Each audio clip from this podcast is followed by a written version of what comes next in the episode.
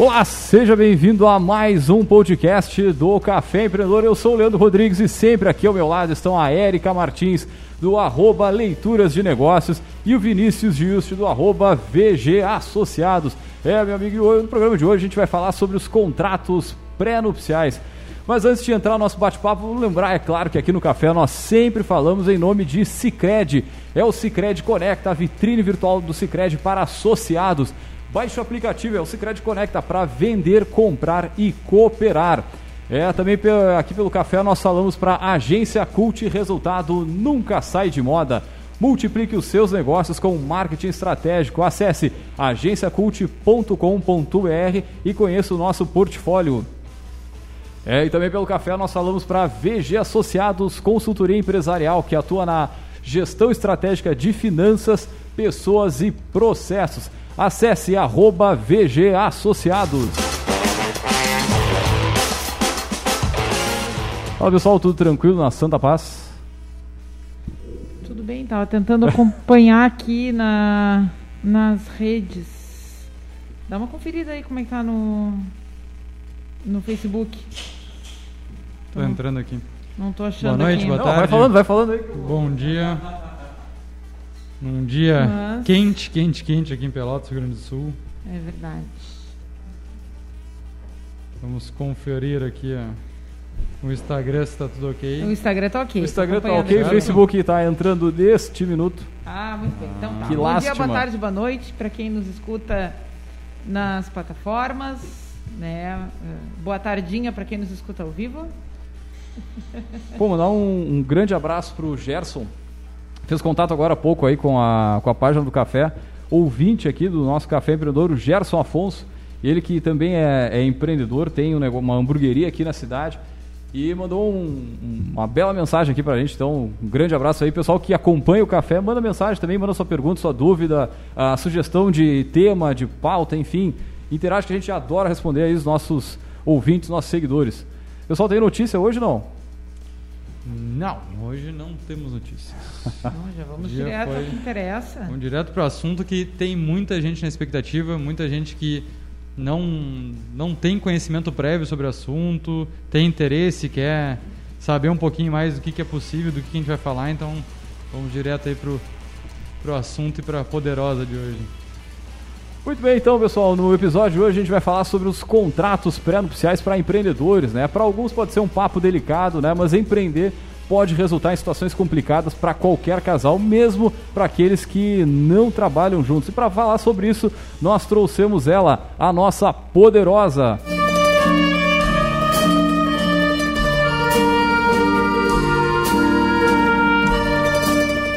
Muito bem, para falar sobre os contratos pré-nupciais para empreendedores, nós trouxemos a nossa poderosa da semana, é a advogada eh, Denise Campos. Denise, seja muito bem-vinda ao Café Empreendedor.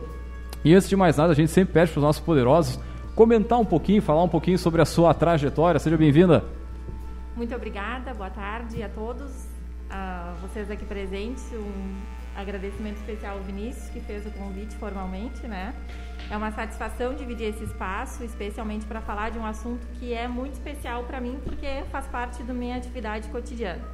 Eu sou advogada, sou formada desde 2013, né? comecei a atuar no final de 2013 e sou especialista em direito de família e sucessões. Então, desde então, trabalho com divórcios, relacionamentos, do início da constituição da sociedade conjugal até lá o final da, dessa sociedade, seja pelo divórcio ou então seja pelo falecimento de uma das partes. Então, contratar, seja as questões afetivas ou não, faz parte da minha rotina de trabalho. Pode, pode entrar no assunto. Fala um Então, pouquinho para nós então. aí do que, que é então é, esse É, acho que- pacto. acho que a gente podia, só antes de passar a palavra para ela, contextualizar um pouco, né, ah, de onde surgiu.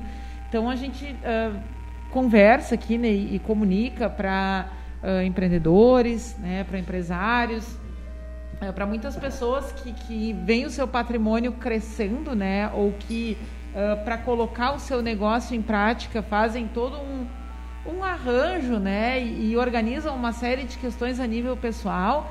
ah, e acho que a gente não pode ser inocente e deixar de lado ah, que, que as relações elas podem ser orgânicas, né?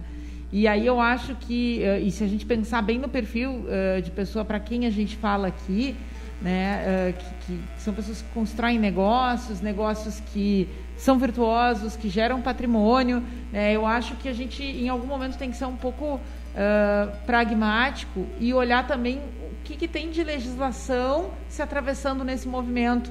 Né, ainda que hoje tu tenhas um relacionamento estável, ainda que de alguma forma tu né, considere que tu tá lá com a pessoa da tua vida, né, eu acho que uh, isso é uma parte, isso é um aspecto né, da, da questão. Eu acho que a gente nunca sabe o dia de amanhã. Eu, eu não quero ser pessimista aqui na, na minha fala, né, porque parece que a gente levantar essa questão de proteção de patrimônio, a gente está, uh, de alguma forma, colocando em dúvida ou questionando ah, a legitimidade, a validade, a durabilidade, a confiabilidade, a lealdade das relações.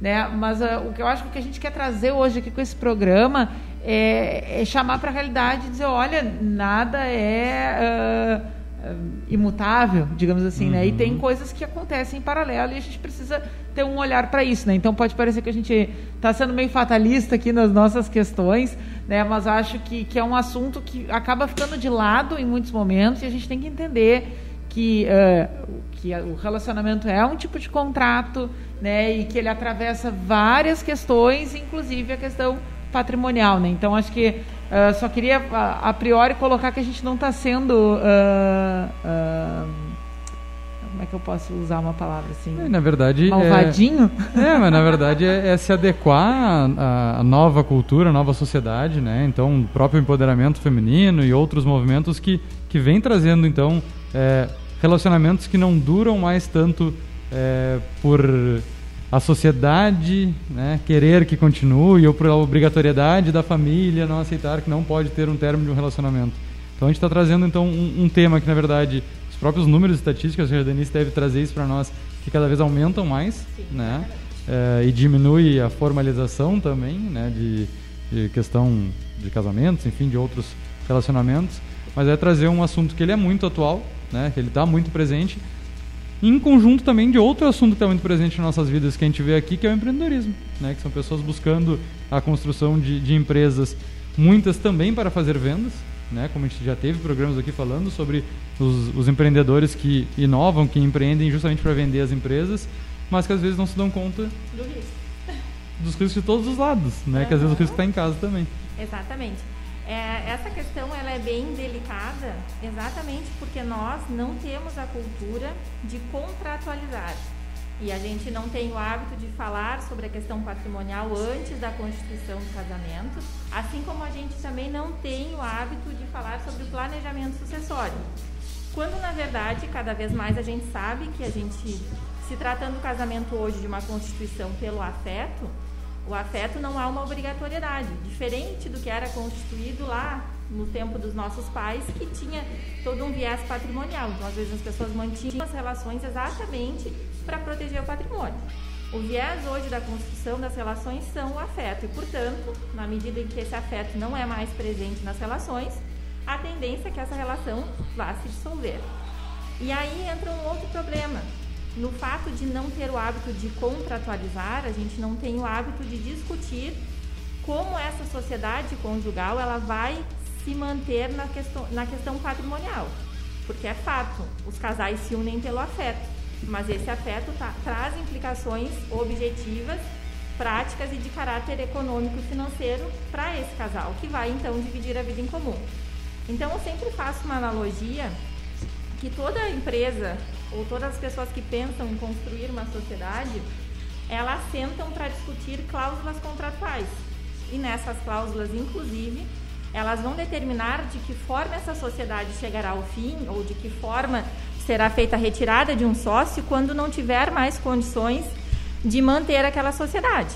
Então, se a gente fizer essa, essa analogia pela construção de uma sociedade empresária, a gente vai verificar que não é nenhum absurdo a gente sentar com o nosso futuro parceiro e discutir com ele como é que a gente vai administrar o nosso patrimônio ou construir a nossa vida financeira juntos. E isso a gente faz através do pacto antinupcial, que é o quê? É um documento que vai regular como a questão patrimonial da vida desse casal vai se dar durante todo o período da relação conjugal.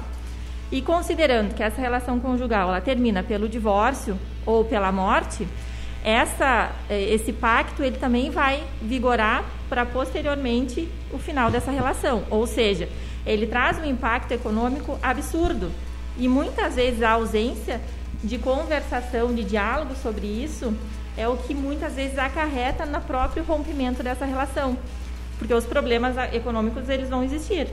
Isso a pandemia está aí para nos mostrar que tudo é muito volátil e que a gente não tem segurança de nada. Então, quando os problemas batem à porta, esse casal que não sentou sequer para conversar sobre a relação antes da Constituição, ele passa a ter muitos problemas no sentido do que a gente vai fazer daqui para frente, né? Porque eu nunca tive é, coragem de sentar com a minha companheira e dizer, olha, a gente vai ter que dividir diferente as contas da casa, a gente vai ter que dividir diferente a escola. Então, discutir o pacto antinupcial é um requisito, inclusive, para a formalização do casamento. Então, a gente constitui a nossa relação através da união estável e do casamento. Para o casamento, obrigatoriamente, a gente vai fazer o pacto antinupcial e escolher um regime de bens, que no Brasil nós temos quatro, que é a comunhão parcial de bens, a separação total, que ela pode ser obrigatória para quem tem menos de 18 anos, ou alguma dependência de autorização de outorga por uma incapacidade relativa ou permanente. E para os maiores de 70, obrigatoriamente esse regime também será outra parcial da, da total. Então a gente não tem opção nessas idades de discutir qual regime de bens vai vigorar. Não sabia. Pois é. Não tinha. É, é uma questão bem controversa, porque teoricamente é o Estado ingerindo na vida privada das pessoas. Uhum. Mas também tem toda a questão de proteger, por exemplo, o patrimônio de uma criança que quer casar aos 16 e não tem maturidade para é, desenvolver toda a questão e a responsabilidade econômica. E daqui a pouco, uma pessoa com uma idade mais avançada também, de proteger o patrimônio dessa pessoa. Depois nós temos a separação convencional, que daí é entre os 18 e os 69. Eles podem, o casal pode escolher, ou seja, cada um tem o patrimônio seu dividido.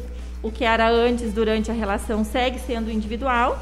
E a gente vai ter a separação final nos aquestos, que é o regime menos utilizado, que tem um nome bem antipático. Até parei aqui para escutar, que eu também isso não escutei, nunca tinha escutado. É, é o regime que a gente menos utiliza, na verdade, porque ele teoricamente, ele cada cônjuge vai ter a sua massa patrimonial separada e no final dessa sociedade conjugal, cada um vai, vai fazer a apuração daquilo que construiu durante a relação, fazer uma apuração, literalmente, desses valores e dividir. Nesse caso, há uma autonomia maior desses cônjuges na questão de manutenção da vida durante o casamento.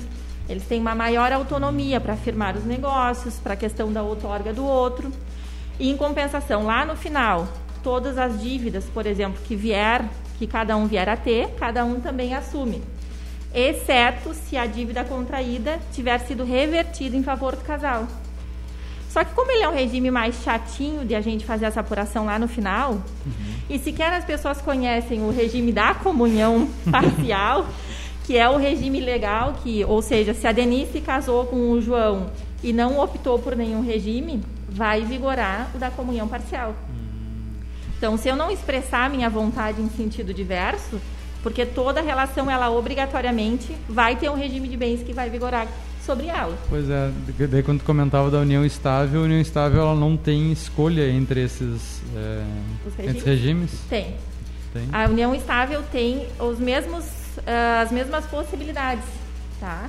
E qual é a diferença do, de escolher esse regime, né? Porque o casamento, a gente faz o pacto pré-nupcial, pré e faz a verbação, vai levar ele no cartório, no registro de pessoas naturais, para constar na certidão de casamento. Uhum. Ele passa a vigorar somente se o casamento ocorrer e a partir da data do casamento. Uhum. Na união estável, por exemplo, eu tô com o João há seis meses. Eu posso fazer um reconhecimento de união estável em período retroativo e o regime de bens também vai retroagir.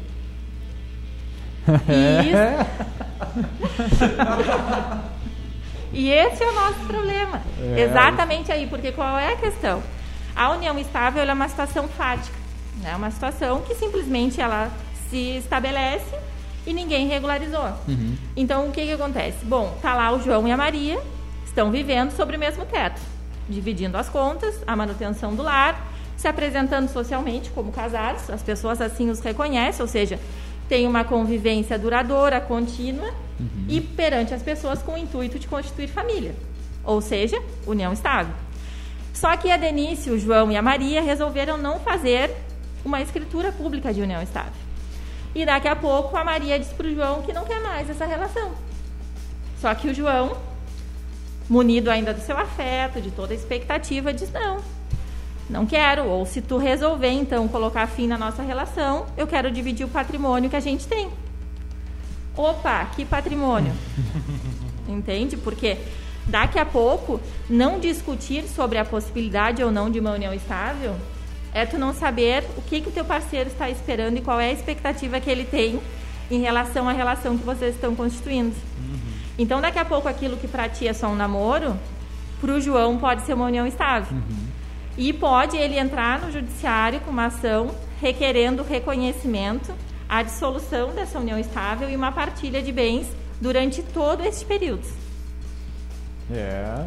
O João tem que estar. Tá, o João e a Maria ainda tem que Pra gente, organizar a vida, né? pra gente tangibilizar isso, ah, acho que é legal comentar para os nossos ouvintes, o pessoal que vai escutar depois do podcast, que as cotas de empresas, elas também são bens patrimoniais. Sim. né? E por isso que nós estamos entrando nesse assunto aqui, porque é, é muito é, simplista pensar na ah, mas eu não tenho casa, eu não tenho carro, sim, mas se tu tem uma empresa, Exatamente. tu tem um bem, né? Tu tem um ativo a ser dividido ou não dividido. É toda empresa que pode ser dividida? Como é que funciona essa classificação puxando para um, pra um lado mais empresarial, vamos dizer assim? Isso vai depender de tudo a gente vai regular por datas e escolha de regime, tá? No caso da união estável, se o João tinha uma empresa anterior a essa união, então quando no final na dissolução dessa união estável, essas cotas ou essas ações empresariais elas não são divididas. Mas os ativos, os lucros dessas cotas podem ser apurados e divididos. Ah, é? Exatamente. Você tem distribuição de lucro oficialmente. Exatamente, porque o que acontece não é a questão de dividir, inclusive vamos supor que durante a união estável o João tenha ah, constituído uma sociedade empresária, tá?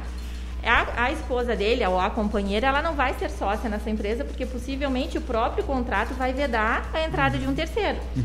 Mas ela acaba sendo subsócia do companheiro ou do marido. Então, todos os ativos, tudo que ele tiver de lucro e de tudo que vier de bônus dessa empresa, dessas cotas e ações dele, são partilháveis. Tá, no, no- beleza, no bônus, mas e no ônus? Vamos pensar numa situação aí que o casal até não queira se separar, enfim, é, e a empresa venha a ter algum problema, né? Ordem fiscal, ordem trabalhista, e aí a coisa vai indo nos bens pessoais desse do empreendedor, da empreendedora, mas pode afetar, por exemplo, o cônjuge? Bom, é que aí entra uma outra situação, tá? Porque para desconsiderar essa personalidade jurídica dessa pessoa jurídica, tem que ter uma ação judicial que autorize. Porque aí só assim vai afetar o patrimônio da pessoa física e dessa relação do casal. Mas pode ir na, na relação, pode ir na. É, mas que na, na No parceiro. questão. É na que são questão- patrimônios, são, são massas patrimoniais diversas, tá? Uma Não, coisa sim, é sim. o que tu tem lá na sociedade empresária. E a própria sociedade empresária vai responder às dívidas na proporção do que ela tem disponível. Que a ideia é não avançar no patrimônio dos sócios. A, a sociedade empresária limitada, por exemplo, a própria Ireli que foi criada, era justamente para isso, para não afetar os bens pessoais nos ônus. Aí quando a gente fala de bônus, é a partilha de, de, de resultado. Sim, Então, não, não, mas eu falo justamente, se a empresa não tem a capacidade de, de pagar com seus É que- bens patrimoniais, pode ir na, na pessoa jurídica. E muitas vezes, eu já, eu já vi alguns É. casos, por exemplo, da, de ir na, no- na- nos bens tipo do, do cônjuge que É não que é isso- sócio da empresa, é né? que isso mudou a legislação, né? Mudou a legislação em cima disso da- na quando afeta o patrimônio pessoal.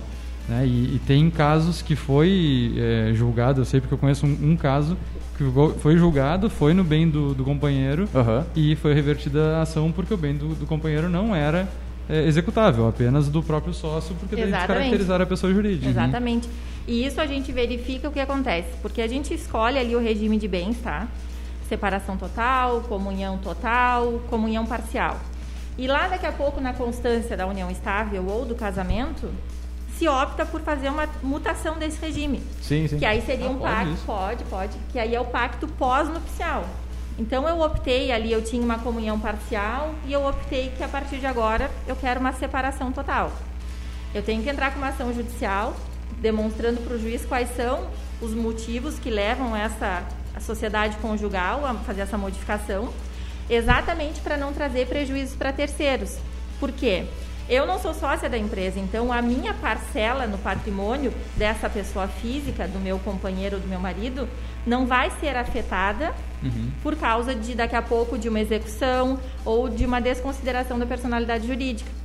Então tem todo é, essa mutação no regime de bens, embora seja exatamente para que o casal possa daqui a pouco convencionar de forma diversa, que, que seja mais conveniente, sempre vai ter essa reserva de analisar se essa mutação ela está sendo de fato por uma vontade do casal ou porque se há uma vontade desse casal prejudicar direito de terceiro. Sim, sim, sim. Porque para e pensa, se eu tenho uma separação total e a minha empresa acaba sendo des, tendo a desconsideração da personalidade jurídica, todo o meu patrimônio pode responder.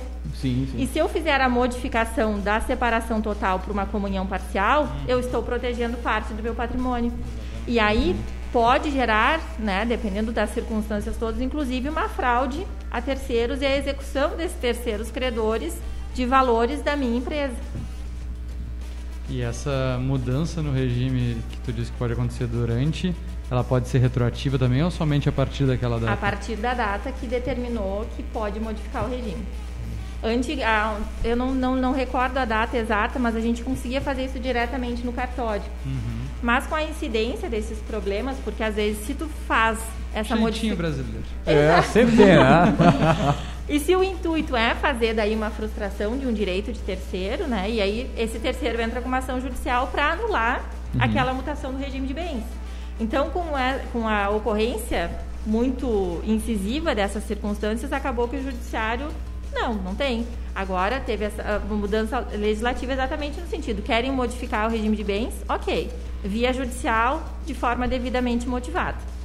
Óbvio que aí há toda uma discussão da ingerência do Estado na autonomia privada das pessoas, né, que seria uma, uma conduta absurda e, e infratora, inclusive, da, da questão da dignidade, mas se não tivesse tanta ocorrência dessas fraudes, a gente não teria tido essa limitação toda. Então, É muita informação, né? Pô, não, e tu vê a importância que isso tem, né? E, e muitas vezes o empreendedor, o empreendedor mais jovem mesmo, acaba não tendo esse tipo de. Até de alguém perguntar, cara, tu não pensou nisso nessa. Na, na- na tua formatação, na tua relação, né? É, até porque eu acho que aqui a gente falou muito, embora a Denise tenha dado alguns exemplos, mas a gente partiu muito do princípio das pessoas que eh, deliberadamente ou intencionalmente estão em um relacionamento, né, ah, contratualizado, né, mas às vezes não, às vezes o pessoal tá morando junto, ah, Sim, namorando, é. uma, né, Nem dessa- ter a consciência de nada do que a gente tá falando aqui, né? Exatamente, né? E, e às vezes a empresa que começa pequenininha ah, cresce muito rápido, É, né? E aí outras Uma, coisas uma começam a startup de, de 30 mil vai a 1 milhão, 2 Não, mas milhões, esse- 3 milhões Mas esse em é o pouco ponto tempo, legal né? que a gente está falando. É, vale a data, né? Então, se a data de constituição da empresa foi durante o, o- foi depois do início do relacionamento, É, é, mas aí pode é- vir a... a entrar na divisão do patrimônio. E esse é o maior problema da união estável, né? Porque no casamento tu tem uma data constituída. E ali tem a escritura pública e tem a- a- os proclames no jornal e tu vai ter a tua certidão. E se tu não faz esse reconhecimento da união estável de uma escritura pública, que tem que ser por escritura pública, num tabelionato de notas, tu fica à deriva. Porque depois, numa ação judicial, vai levar quem conseguir comprovar que a relação começou em janeiro de 2017 e não em agosto de 2018. E nisso aí a gente tem dois anos e meio, dois anos e oito meses de trabalho e de aquisições de patrimônio que no final das contas tu não queria dividir, porque não foi fruto de um esforço comum, não foi um planejamento de vida ou um sonho de vida comum do casal, mas sim daquela pessoa que adquiriu o patrimônio. Acho que a gente entra muito nessa questão cultural, como estava dizendo lá no início, né? De, de a gente não contratualizar as coisas, né? Então, nas próprias empresas, eh, eu sou um cara que eu sou muito chato que eu leio as cláusulas, né? A gente tem muito costume de assinar contrato sem ler todas as cláusulas ou não, me dá uma cópia que depois eu leio. Nunca E não lê. acontece. né? Não li, mas concordo. É, e, e isso e E aí aceita. e aí gera os problemas, né? Se a gente já não tem costume de ler contrato, imagina fazer contrato, né? E, e parte de nós não tem outra opção nesse caso, né? Tu não está sendo contratado por um lugar, não. É uma relação que muitas vezes começa por uma brincadeira, ou começa de uma forma muito infantil, ou muitas vezes que não é levada a sério, mas as coisas vão evoluindo e a gente sabe que o dia a dia vai consumindo, vai consumindo, passa, e quando vê tu já está seis meses, um ano, um ano e meio. Elas sempre tua começam bem, né? Essa relação sempre vai começar bem. É. Agora, né, o, o- ninguém fica pensando numa aposta, como disse a Erika ali, mas depois, né? Mas é a mesma coisa que a empresa, pouco- né? É, geralmente as startups ou outras empresas elas começam também muitas cláusulas de, de rescisão ou de saída ou de entrada de novos sócios também não é debatida, né? Fica muito genérico. Uhum. E aí quando começa o problema entre sócios ou aparece um novo sócio que pode colaborar, mas um sócio quer e outro não quer, começa a gerar todos esses problemas porque não é estruturada a empresa para isso. Agora a gente está falando das duas coisas ao mesmo tempo. A gente está falando da estruturação da empresa versus a estruturação da vida Pessoa pessoal. física, é. né, Porque do são situações que coexistem, né? É uma ilusão a gente achar que a nossa vida afetiva ela anda distanciada da nossa vida financeira, econômica e patrimonial, quando na verdade elas caminham juntas. E fato, quando uma não anda bem, vai afetar diretamente a outra. Então, eu penso que é da cultura não contratualizar. E aí, quando as coisas chegam num ponto de um rompimento, tu obrigatoriamente vai lá e contrata um advogado. E muitas vezes, quando chega nessa fase, a gente não tem muito o que fazer. Porque, veja, são duas pessoas maiores e capazes que foram até o cartório, escolheram o regime de bens. Como eu vou dizer para o juiz que a pessoa não sabia o que estava fazendo? Não existe a Não possibilidade. interessa, né? Exato. Então, o que, que eu sempre. O O que eu sempre digo? desconhecimento não te isenta do, Não, da ninguém pode alegar isso em sã consciência, exceto se tiver alguma causa transitória que naquele momento impeça de exprimir a vontade. Só que aí também não vai nem conseguir efetuar o casamento exatamente pelas mesmas condições. Então, E a, e a normalidade da dúvida no cartório é a separação parcial, né? Que é o que separa tudo que A vem depois, né? a comunhão parcial é a Isso. nossa regra. É que tudo que é construído depois da, da união é dos dois, então daí não tem o que mais... que Exatamente. Só que aí o que acontece? Além do que construiu junto, por exemplo, quando tu constitui uma relação, tu tinha três imóveis. Uhum. Esses imóveis são exclusivamente teus, mas os frutos desses imóveis são partilháveis. Então, tu partilha o aluguel se tu estás locando esse imóvel. É. Não, tá todo mundo de máscara, mas Não, o olhar mas- tá sensacional. Ma- Mas é, é, é assim, aquilo que a gente fala, se nós que, entre aspas, somos esclarecidos, temos sobre pen- empreendedorismo ficamos direto, surpresos, imagina as pessoas que não têm toda essa base, estão nos escutando e nunca se deram conta, ou querem investir, ou já Eu, começaram eu acho que a gente vai investir, contribuir para, não vamos dizer divórcio, mas uma contratualização talvez aí. Mas isso Mas isso é tempo, né? fundamental. No meu ponto de vista, o que, que a gente percebeu no ano de 2020, tá? Qualquer site que vocês colocarem aí, o número de divórcios em 2020 aumentou. E, consequentemente, a gente teve aí partilha de patrimônio. A gente teve divisão de patrimônio, guarda, alimentos, filho, convivência. O mundo cai na tua cabeça em plena pandemia, literalmente. E aí o que acontece? As pessoas não contratualizaram, optaram por fazer o rompimento do vínculo. E na contramão, o que, que a gente percebeu? As pessoas começaram a querer contratualizar. Porque eu comecei a namorar na pandemia, por exemplo. Meu namorado passa na minha casa. Coabitação. Isso pode ser considerado já uma união estável. Bom, daí a gente está dividindo a luz, está dividindo o super. É, é Sim. Uma que mais precisa, assistência. O uma quebra-cabeça vai montando, né? Exato, é uma assistência recíproca que é um dever de- da conjugalidade. Ou seja, daqui a pouco. E o que, que a gente precisa? Bom, tá bem, a gente vai passar a morar junto, então não tem necessidade de tu ficar lá no teu apartamento, eu no meu, duas contas de água, duas de luz, condomínio. O que, que a gente vai fazer? Tem duas opções. Ou a gente vai formalizar um contrato de namoro, que foi uma abertura que a gente teve exatamente em função da pandemia.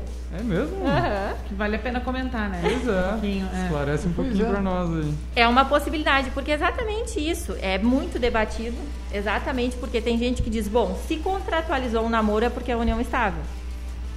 E aí eu penso o seguinte, bom, se vai fazer um contrato de namoro, faz um contrato de união estável e aí faz a partilha de bens, ali a questão do, do regime de bens, conforme aprouver. É que vamos, Mas vamos- imagina a discussão assim, É. tu conheceu a pessoa há três meses, tchê, vamos, vem cá que eu- vamos conversar sobre Pois o é. Mas essa final. pessoa acorda contigo toda manhã e divide o super e aí não tem coragem de conversar sobre como é que isso vai ficar. Faz muito sentido, Pois faz muito é, sentido. mas é que. é Eu ia que- trazer pra realidade isso, porque tu iniciar namoro, por mais que, que tenha isso, né? Porque muitas vezes é por comodidade também, de Claro. economia.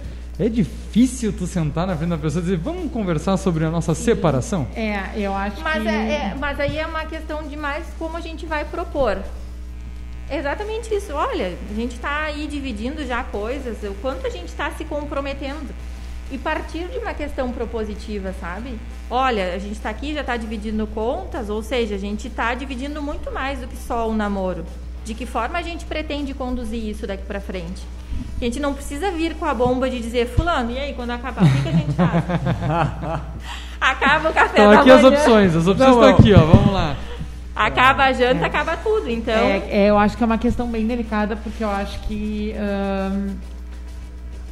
ah, daqui a pouco as partes não vão ah, ser tão maduros para poder olhar isso objetivamente, vão achar que o que tá- pode estar em questão, em discussão, é o sentimento, é a lealdade, é a lisura, enfim, é uma série de coisas, assim. Então eu acho que é uma, uma questão complicada, mas acho que a gente faz hoje aqui um uma, um favor didático até, né? Em, em tentar explicar para quem nos escuta um pouco por que, que essa questão é relevante, por que, que isso não dá para deixar passar, né?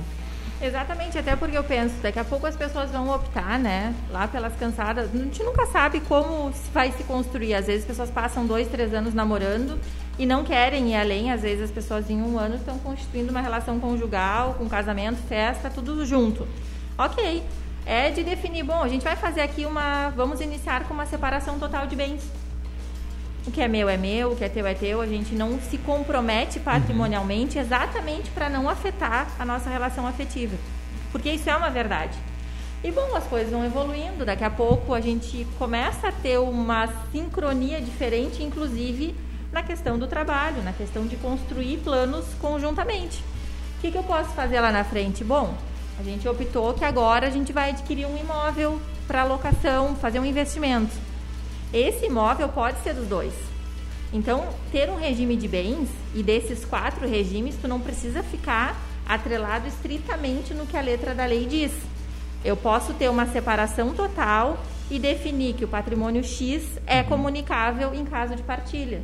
Pois é, porque a separação total tem essa questão até na- nas assinaturas de documentos, onde eh, quem é casado geralmente tem que assinar o, o contratante, o contratado e o cônjuge, Sim. né? justamente Uhum. por essa questão. Mas a separação total não tem essa necessidade da, da Tem. assinatura do cônjuge? Tem, na verdade, o que que tu para tirar essa necessidade de outorga em qualquer dos regimes, em se tratando, por exemplo, de constituição de uma empresa ou de outros negócios, tem que ter no próprio pacto antinupcial essa renúncia de que o cônjuge não precisa fazer a outorga toda vez que tu precisar fazer uma transação onerosa, por exemplo. Ah, tá. Mas isso vai ter que vir expresso no pacto antinupcial. Porque tem isso, né? É muito chato, qualquer contrato, Claro. qualquer coisa que você vai fazer depois de estar casado, os dois sempre têm que se assinar qualquer documento. Mas com a separação total, onde não tem esse comprometimento do outro frente aos seus negócios, mas não, daí tem que ter mais uma ressalva. Exato, e aí faz nesse pacto antinupcial. E o que, que acontece? Eu acredito que muitas pessoas optam pelo regime da comunhão parcial por não conhecer os outros. Não é porque é o melhor regime. Desculpa, Denise, eu tô rindo porque o anti sempre parece contrário, né? E é anti de anterior. É. Não, eu sempre quando essa discussão assim do anti, é anti nupcial, é pra não querer mesmo. É. Não, é o anterior, gente, é o ante, não é o É, anti. e depois a gente pode, inclusive, fazer o pacto pós-nupcial, Pois que é, é fazer essa alteração. Eu ia perguntar o que que é esse pós-nupcial, é essa alteração. Esse é o pré-divórcio. Não, tô- Esse é eu já tô pensando aqui, ó. ó. Daqui a uns dois anos eu vou, e aí eu já. Não, Não, é, e é, um- é pode ser, né? interessante. Porque, na verdade, assim, ó, economicamente falando, quem estuda faz uma análise econômica da relação patrimonial do casal, tem essa indicação de que periodicamente a gente se faça, com o auxílio de um profissional, um advogado, um contador, uma análise da vida até aquele momento. Até para o casal sopesar assim, poxa, o quanto está me restringindo ter essa comunhão parcial aqui, ou o quanto daqui a pouco ela pode vir a comprometer o teu patrimônio. Então, daqui a pouco, faz o que? Senta, reanalisa e faz essa alteração pós-nupcial. Que é viável, é possível. E, na verdade, no meu ponto de vista, a partir. Porque eu estou do outro lado, eu estou ali trabalhando para tentar não destruir o pouco da relação que sobrou. Então, é mais saudável procurar o advogado para fazer a construção. Hum. Há pouco tempo, há poucas semanas, foi exatamente o que eu fiz numa empresa que está num nível de crescimento assustador. E o que acontece? Um rapaz bem novo, olha, pediu, marcou um atendimento, marcamos uma consulta, exatamente para entender como é que funcionam os regimes de bens. A companheira também, uma pessoa bem nova, optaram então, estudaram direitinho toda a minha explicação, formalizaram a união estável com a separação total. Ou seja, tem uma liberdade dali para frente deles poderem trabalhar e uma tranquilidade de daqui a pouco, se tiver desconfortável para alguém, dizer, olha, então assim, tu faz uma doação para mim de alguma coisa, porque eu estou, renda, né? claro, porque eu estou construindo junto contigo de qualquer forma esse patrimônio. Então tu pode, o cônjuge pode fazer doação para o outro, entendeu? pode optar por construir determinado imóvel em, em prol do casal para também certificar e dar uma segurança para outra pessoa que daqui a pouco está numa situação econômica um pouco desvantajosa. Uhum. porque existem outras formas de tu fazer esse equilíbrio patrimonial, não somente com a, a separação é, parcial, né? É, e a minha dúvida também é essa questão da união estável. É, existe um, um pós-nupcial de união estável também? Pode fazer também, só que ele vai ter que ser judicial. Tudo via judicial, mas pode fazer, Porque tranquilamente. a união estável acabou se tornando muito corriqueira, principalmente quando houve a mudança da, dos planos de saúde, uhum. né? Que antigamente eles aceitavam todo mundo, era um oba-oba, podia entrar o periquito, uhum. a avó, o papagaio, todo mundo, e daí eles começaram a obrigatoriamente Exigir. ter um documento formal. E aí eu acho que vem uma grande leva aí de uniões estáveis, né? E, e acredito também que muita gente fez de qualquer jeito. Exatamente. Inclusive, eu tenho um processo que saiu a sentença agora, no final do ano passado, que é exatamente isso. O casal optou por fazer reconhecimento de uma união estável porque a companheira precisava fazer uma cirurgia, então tinha que estar lá no plano de saúde, que era a companheira. Uhum. E o que, que eles fizeram? Fizeram ela retroativa. 11 anos. 11 Quando chegou, tá, tudo bem, pode me atender, posso. Fiz a apuração lá, ó, tem que dividir. Mas como eu vou dividir? Vai dividir. Ah, mas foi só o meu trabalho, porque eu entendo. Eu, Denise, pessoa sim, física, entendo. Sim. Mas assim, a profissão é o que a lei determina. Vocês optaram. Então, construiu sozinho, foi um sonho sozinho, mas tu, no papel, há 10 anos atrás, ou 5 anos, resolveu dizer que aquela pessoa te acompanha desde então. Então, é no mínimo justo dividir. E por que essa construção também? Isso se fez exatamente porque a mulher, quando saía do casamento, era o homem provedor e a mulher mantenedora do lar. Então, quando havia o divórcio e a separação desde lá de 77, tudo bem, pode divorciar, mas o patrimônio é todo do homem. Faz o quê? Então isso também foi uma possibilidade de hoje a gente não tem mais isso porque a mulher se sustenta e muitas vezes sustenta a casa, sustenta o marido tudo junto, sozinha, mas muito de proteger essa mulher que ficava totalmente desassistida. Por quê? Porque o, o trabalho doméstico ele é um trabalho. A assistência imaterial, a assistência afetiva, ela é impagável. Mas no fringir dos ovos, lá no final das contas, ela, é, ela passa a ser numérica. Por quê? Porque tu, te, tu, te, tu juntou um patrimônio e ele será dividido. Independente se a tua construção foi econômica, junto com esse parceiro, ou se foi apenas, entre aspas, na manutenção do lar, do cuidado dos filhos e tudo mais. Tu vê muito isso nos casos de pessoas que se deslocam muito, né, de cidades e estados a trabalho. E daí o exemplo mais clássico disso é o jogador de futebol, uhum. né? Que é, é, muito difícil o companheiro ou companheira conseguir é, manter um, uma profissão, né? Porque tu está sempre à disposição do outro. E daí justamente vinha essa essa questão de não, mas eu que construí tudo. o que tu construiu o apoio. Né? Exatamente. Né? E... Não, e muitas vezes nesses casos assim de estrelas do futebol, o que, que a gente vê em pacto antinupcial? Em caso de divórcio, muitas vezes tu pode fixar ali um valor X por ano de convivência que tu teve com aquela pessoa. É um tipo um caráter indenizatório, porque de fato tu anulou, anulou daqui a pouco toda a tua carreira, as tuas possibilidades, Sim, te sim. dedicou a acompanhar aquela pessoa e daqui a pouco tu sai sem nada. Então, no próprio pacto antinupcial tu pode dizer não. A cada X, a cada dois anos que eu tiver contigo, tem direito a 100 mil reais. Não sei, aí vai variar de acordo com o que aquela pessoa tem de rendimentos, por exemplo. Porque muito se pensa, nesses casos, em pessoas que ganham muito dinheiro, mas ele também é importante para as pessoas que não ganham muito dinheiro e que suam muito para conquistar as coisas e depois acabam não preparando essa divisão futura, né? Porque às vezes metade de um bem perde-se muito o valor daquele bem, Exatamente. né? Principalmente numa numa numa desconstituição, numa res- rescisão, vamos dizer assim, contratual, é, que ela é litigiosa ou que ela tem um problema, tu quer liquidar o bem de qualquer jeito porque tu quer te livrar daquele bem para se livrar da, da união, Do da- vínculo, de né? qualquer vínculo, né? E daí para investimento isso aí também é horrível. né? É, acaba que muitos casais optam ali no se tem filhos de deixar até aquele patrimônio, né? Para os filhos também é uma possibilidade. Aí às vezes as pessoas questionam, ah, tá, mas se eu deixar a casa para o fulano e para fulano, eu preciso pagar os alimentos? Precisa, entendeu? As coisas que não, não se confundem, entendeu? O patrimônio tá bem, garante a moradia, mas a educação, a alimentação também são necessárias e são diárias. Então a gente não consegue substituir as coisas. Então, o fato é, difícil negociar, difícil dialogar sobre isso, não tenho a menor dúvida. Só que o pior cenário é a gente sentar depois numa briga judicial para decidir quem fica com o quê e de que forma. E as acusações que vêm por processo, mas nunca me ajudou, mas não construiu absolutamente nada, e agora vai levar metade do patrimônio. Eu estou colocando é, essa disciplina junto com o imposto de renda e educação financeira no ensino médio. Já é mais uma disciplina que eu estou pensando que é essencial, porque Pô, é preparar para a vida, mas né? sem dúvida, É preparar para a vida. sem dúvida. Gente que no ensino médio já está constituindo relacionamentos E e, família. e famílias. E nem se fala não vai nesse sentido, né? Que loucura. Eu Porque vou, é exatamente dessa cultura de simplesmente não vou fazer um trelo para mim depois, só desse do assunto de... Olha, e dá assunto, dá assunto, porque.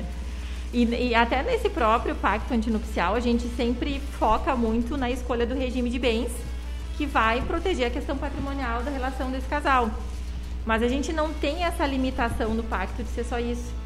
A gente pode colocar cláusula de fidelidade, cláusula de baixaria, cláudio- cláusula. Baixaria. Como é que é? essa daí? O que, que acontece? Eu não- é possível que você já tenha tomado conhecimento de alguém que terminou uma relação e faz o quê? Ou faz um escarcel no trabalho da pessoa, faz uma exposição da vida privada, Quebra todos os vidros do carro, coisa do tipo. sabe? Ou então vai para as redes sociais, expor fotos, expor É a outra fácil. pessoa. Ou seja, nesse próprio pacto antinupcial, a gente pode prever essas coisas. Em caso de dissolução, as crianças vão ficar. Algumas coisas são bem discutíveis. Uhum. A questão dos filhos, dos alimentos, por quê? Ah, Os alimentos são fixados de acordo com a necessidade de quem recebe e a proporção, proporcionalidade de quem está pagando, possibilidade. Então pode ser modificado, mas tu já pode estabelecer como vai ser a vida do casal, manutenção da casa, a questão do cuidado com os filhos, a questão do divórcio vai ser obrigatoriamente extrajudicial, vai ser sem exposição de alguns motivos, se for por causa de traição, tem um valor indenizatório, então tudo tu pode colocar. Ou seja, tu pode desenhar os primeiros anos da tua vida a partir do pacto antinupcial. É, E tem outro ponto, sei lá, vai que daqui a pouco a outra pessoa enfim, venha a falecer, pegue a Covid aí, coisa parecida, né? E tá, e, e os bens que tu te- tinha em conjunto ou que estão no nome daquela pessoa, como é que fica isso, né? Se tu não tem nada, se tu não parou pra conversar, pra estabelecer isso, né? Então, É isso. cara, é bem relevante aí pro, pro empreendedor que tá nos ouvindo, né, que é o nosso público-alvo, pra repensar e avaliar, estudar o seu enfim, o melhor contrato. Existe muita, muitas cláusulas dos próprios herdeiros não poderem administrar a empresa, não ter poder de administração apenas de, de frutos de, de resultados, né, recebimento de resultado. Então, é, acho que a, a dica que a gente pode deixar para quem nos escuta é buscar, como a gente fala muitas vezes aqui de buscar consultoria na área financeira, consultoria na parte estratégica, enfim, é buscar um, um assessoramento jurídico muito especializado, porque é, a gente está falando em pode ser hoje para quem está nos escutando mil, de repente vai virar milhares, Sim, né? milhões de, de reais que começa lá no zero. Né? Cara- começa no caixa zero da empresa. E vou dizer, pouco se fala nisso, né? Tu vai abrir a tua empresa, tu conversa com o contador sobre, enfim. Mas tu, eu assim, não me lembro de ter sido impactado por esse tipo de assunto. Acho que nunca, assim, pontualmente. Cara, já viu isso aqui? E, e o, reflexo disso na sequência, enfim. E daí deixa eu aproveitar. Esses regimes que são mais comuns agora, como o MEI, como esse outro tipo de empresa, eles acabam entrando no, no- na mesma seara, vamos dizer assim, têm os mesmos direitos do que as empresas limitadas, SA. Exatamente, porque o, o que acontece? São duas sociedades distintas. Mas no caso de um rompimento pelo divórcio ou pela, pela morte, esse patrimônio desse MEI, ele obrigatoriamente também é desse, dessa pessoa que é o marido, que é o companheiro ou que foi quem faleceu. Então vai ter a incidência também sobre essa divisão. Perfeito. Não, porque é muito comum hoje em dia, né? A gente está tendo um, um aumento de MEI, Oh. de autônomo oficializando a sua empresa, Sim. que até então não teria esse problema se não fosse oficializado, mas quando oficializa, tu acaba gerando um contrato automático lá no site do governo, que uma coisa que a gente pode elogiar, isso já tem seis anos, oito anos, agora não lembro quantos anos tem o MEI, mas que tu sai com uma empresa formada em 10 minutos. Pois é. E aí tu já começa a ter o problema. cara. Exatamente, porque aí tu tem já uma outra relação pré-constituída, formalizada ou não, e ela tá gerando efeitos, Pois é, e, entendeu? E os efeitos não pararam porque tu resolveu abrir o teu MEI no meio da tarde de uma quinta-feira. Pois é, e daí o que acontece? Daí tu quer comprar o carro, tu vai lá e compra na MEI porque tem 25% de desconto. E aí tu não te dá conta que esse carro Uhum. Na hora passa da a ser- partilha, tu pega o valor da FIP do carro, tu não, entendeu? Via de- até tu pode discutir lá no processo, mas via de regra, valor de mercado do imóvel não foi o que tu pagou lá na origem. Mesma coisa para contratos de Minha Casa Minha Vida. Às vezes as pessoas pensam, ah, mas eu comprei meu imóvel por 120, ah, hoje ele vale 300, a gente vai fazer a partilha pelos 300. E muita união estável também foi feita justamente para poder financiar pela Minha Casa Minha Vida ou coisa Claro. parecida, né? Sim, acontece bastante. Ou não, às vezes é melhor não ter união. porque daí Exato. são- É, é as, as típicas facilidades que as pessoas pensam muito momentaneamente. No momento, me resolve fazer uma união estável. Mas na hora de dividir esse patrimônio, foi tu que foi no banco e declarou que o João era o teu companheiro. O João assinou o contrato junto contigo. Portanto, aquelas parcelas pagas até o final, até o final da relação vão ser apuradas com o valor atual do imóvel.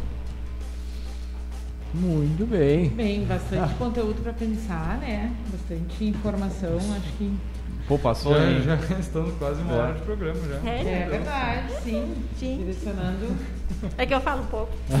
Não, Não, mas mas é um assunto, bom, é um assunto bom. que no- nos prende, né? Um assunto que, que chama muita atenção, que é, quem já tem um pouco de vivência, como nós aqui na área empresarial, a gente já vivenciou vários casos, né? Tanto na parte pessoal quanto na parte empresarial.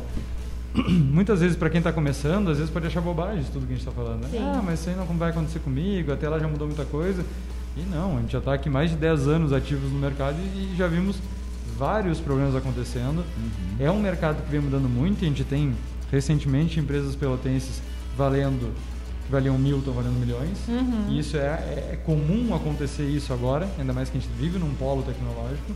Então, é, se a gente não começar a tratar do assunto de forma mais séria, de forma mais pragmática, de conversar isso até às vezes na mesa de casa, né, num, num jantar em casa, falar sobre isso, que, como tu disse, a própria sucessão ela já não é muito conversada dentro Exatamente. das famílias. Pois é, eu faço uma, uma, uma pergunta para quem está nos ouvindo aí. Você sabe o, o regime dos seus pais, avós e, enfim, as pessoas sócio? próximas? Do Seu sócio, sócio. pô, quando vê do sócio da empresa. É verdade? E essa função agora faz a sucessória é complicada. Outro dia eu falei com a minha mãe, eu digo, olha, se acontecer alguma coisa comigo, eu já predeterminei algumas mas que horror. tá pensando em morrer? mas eu digo, qual é a única certeza que a gente tem na vida é essa? É. Então, assim, por que não fazer um planejamento sucessório? Porque é muito mais fácil a gente discutir isso enquanto está tudo bem, definir o patrimônio, abrir uma holding familiar e ficar tudo certo, do que tu deixar pepino depois que tu te for, porque alguém vai ter que resolver. E muitas vezes a tua empresa tem, um de- tem, tem uma ação trabalhista, por exemplo. O teu credor naquela ação trabalhista, ainda que teus filhos não queiram abrir um processo de inventário, aquele credor pode. Exatamente. Ou seja, então tudo aquilo que tu não resolve no teu dia a dia, na constância das tuas relações, em algum momento dá problema. Porque a sociedade em algum momento pode ter um problema e não raras vezes tem porque é da vida, tá tudo bem e a vida é um pêndulo, né? Tá tudo lá em cima, daqui a pouco as coisas dão uma desajeitada e tudo precisa o quê? Sentar, conversar, analisar, resolver e adequar. Casamento é a mesma coisa. E, e isso está falando é muito, muito verdade no sentido do imposto de renda, agora fazendo esse gancho que, eu- que eu tinha falado antes. Porque a gente sabe que tem contadores aí que sofrem muito para fazer imposto de renda de empresário porque é uma miscelânea e é dinheiro para cá, dinheiro para lá, que muitas vezes o patrimônio que ele acha que está garantido para a família muitas vezes não vai estar. Exatamente. Tá, tá louco, imposto de renda tem uns aí que não sei como que sempre- fecha. É, e eu sempre digo assim, é, é tão mais simples e mais barato, porque as pessoas sempre falam no econômico. Se de fato pensar no econômico, tu vai contratar um advogado para fazer o pacto antinupcial e não fazer o teu divórcio. Porque o valor eu garanto que é no mínimo 10 vezes maior. É. Então, assim, economicamente falando, quer economizar? Contrata um advogado para fazer o teu pacto antinupcial, te acompanhar nos primeiros anos da tua relação, fazer uma revisão dessa relação junto contigo e com a tua esposa. Contrata um contador de confiança que sabe o que está fazendo para te ajudar a administrar e conduzir também. É assim, não adianta a gente achar que essas coisas podem ficar para depois. Porque o depois pode ser o ponto que tu não tens nada mais a fazer a não se sentar e dividir. E muitas vezes chorar porque não concorda. Mas, Oh, É, não, é Sem bom. mais, né? Quer dizer, às vezes a outra pessoa é vista como má, mas ela só tá seguindo a lei. É, ela não tá fazendo nada de errado. exatamente. Tá ah, lá. mas isso era meu. O que que tá escrito? Enfim, eu acho que não... Não, É, acho extremamente que... esclarecedor o programa e a reflexão vai ficar na mente do nosso ouvinte aí, certamente vai tomar uma atitude na sequência com relação ao... Não, então agora, agora, é, vamos por gotas. Pois pra é. de- Vamos, pra vamos. depois a gente deixar... Eu sei que o advogado não pode fazer marketing, mas o contato tu pode deixar pro pessoal te Nossa. procurar, né? Inclusive nas redes sociais, sim. É. Então vamos fazer o gotas aqui. As empresas com que sonhamos e construímos do zero acabam sendo uma extensão de nós.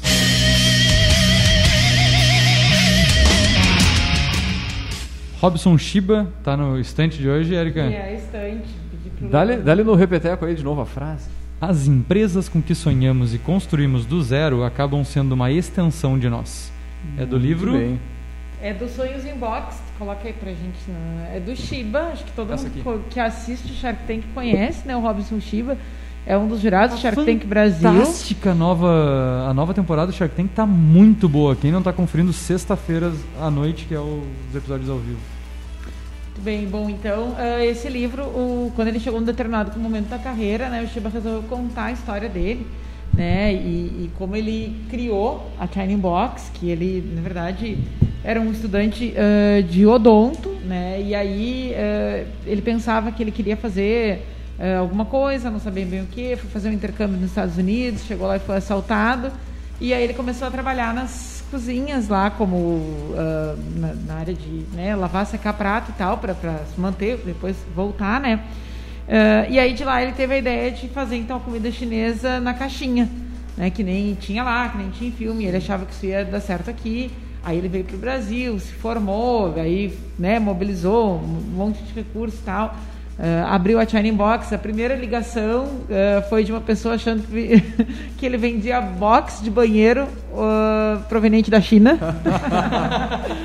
Então é bem legal, ele conta assim, né? ah, E como é que depois a China Box foi crescendo e todos os desafios, né? De uma, de uma marca que cresce, consolida e mais questões familiares no meio. Então é bem bacana, assim. É um, é um livro escrito por ele, né? Não tem ghostwriter, que eu, particularmente prefiro quando é ah, escrito pela própria pessoa, né?